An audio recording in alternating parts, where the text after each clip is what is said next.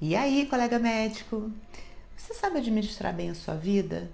Hum, pergunta difícil essa, né? Administrar a vida? Nossa, isso é muito complexo. Mas e se eu te disser que você pode começar administrando muito bem a sua semana, o seu mês, o seu ano, e assim você consegue administrar a sua vida de uma maneira muito mais eficaz. Então hoje eu vou te ensinar como pode ser prático você começar a sua administração semanal para que você possa atingir os seus objetivos de forma prolongada.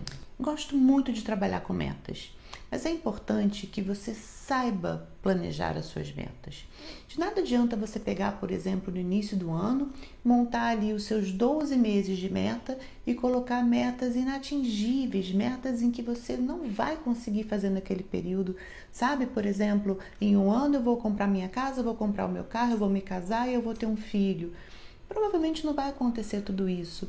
Então, seja coerente com o que você estiver colocando para aquele período e coloque realmente é, metas que podem ser atingíveis naquele período. Porque se você colocar metas que são metas de longo prazo num período muito curto, pode ser que isso não se realize e você fique frustrado. Então pense quais são as metas mais importantes para os próximos seis meses. E a partir daí você pensa na sua meta anual. As metas dos próximos seis meses, que são as metas mais atingíveis, né, mais facilmente, entre aspas, alcançáveis, nessa que você vai trabalhar. E para isso você vai começar a trabalhar mensalmente, de trás para frente. E o planejamento semanal não é diferente.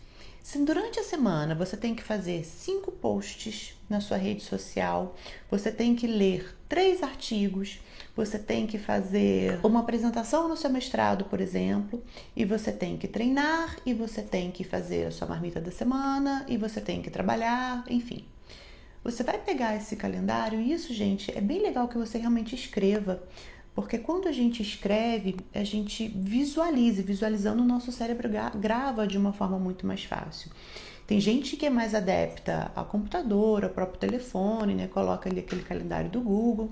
Mas você pode fazer isso à mão mesmo, sabe? Numa agenda sua escrita. Mas escreva. Você tem que colocar todas as suas tarefas semanais nessa distribuição e a partir daí você vai colocando suas tarefas diárias. Por exemplo, você tem que ler os seus dois artigos. Se você conseguisse ler, por exemplo, na terça e na quinta-feira, se fosse de 8 às 8 e meia, é um bom período para você? Ou você precisa de uma hora para ler, de 8 às 9, para você tentar estudar um pouco melhor esse artigo? Porque de nada também adianta você colocar um período muito pequenininho que você não vai conseguir cumprir esse prazo. O seu dia vai se embolar totalmente. E aí você pode colocar os artigos terça e quinta, a preparação do trabalho na segunda para você entregar. É, se você conseguir três vezes na semana treinar, por exemplo, no teu horário depois do almoço, você vai colocando esses prazos e essas metas de acordo com a sua demanda e o principal é você tentar cumprir esses horários, porque é aí que entra a questão, que entra a gestão da sua semana. Você vai começar a perceber que algumas coisas que você coloca um período de meia hora duram bem mais do que isso. E algumas coisas que você coloca um período talvez de duas horas, você consegue fazer em uma hora. E aí você consegue administrar melhor o seu tempo e você consegue cumprir mais as suas metas. E com certeza você não vai conseguir cumprir 100% das suas metas semanais, principalmente na fase inicial. Talvez você consiga cumprir ele uns 60%. Mas tudo bem, é isso mesmo. O objetivo é fazer com que você tenha uma rotina, que você possa fazer isso semanalmente e que você possa começar a alocar isso para o mês. E o principal, que no final da semana ou do mês ou do semestre, que você possa pegar todas essas pendências e que você possa reavaliá-las e que você possa entender por que, que elas ficaram pendentes e que você possa realizá-las. Porque todo mundo procrastina. Isso é fato. Às vezes a gente procrastina demais, mas quando você coloca planilhado na agenda, bonitinho que você tem que fazer, você começa a entender a importância real das coisas. E talvez coisas que não têm tanta importância assim vão estar na sua agenda e coisas que têm uma importância muito maior ocupem um tempo menor na sua agenda e talvez precisem de um tempo maior.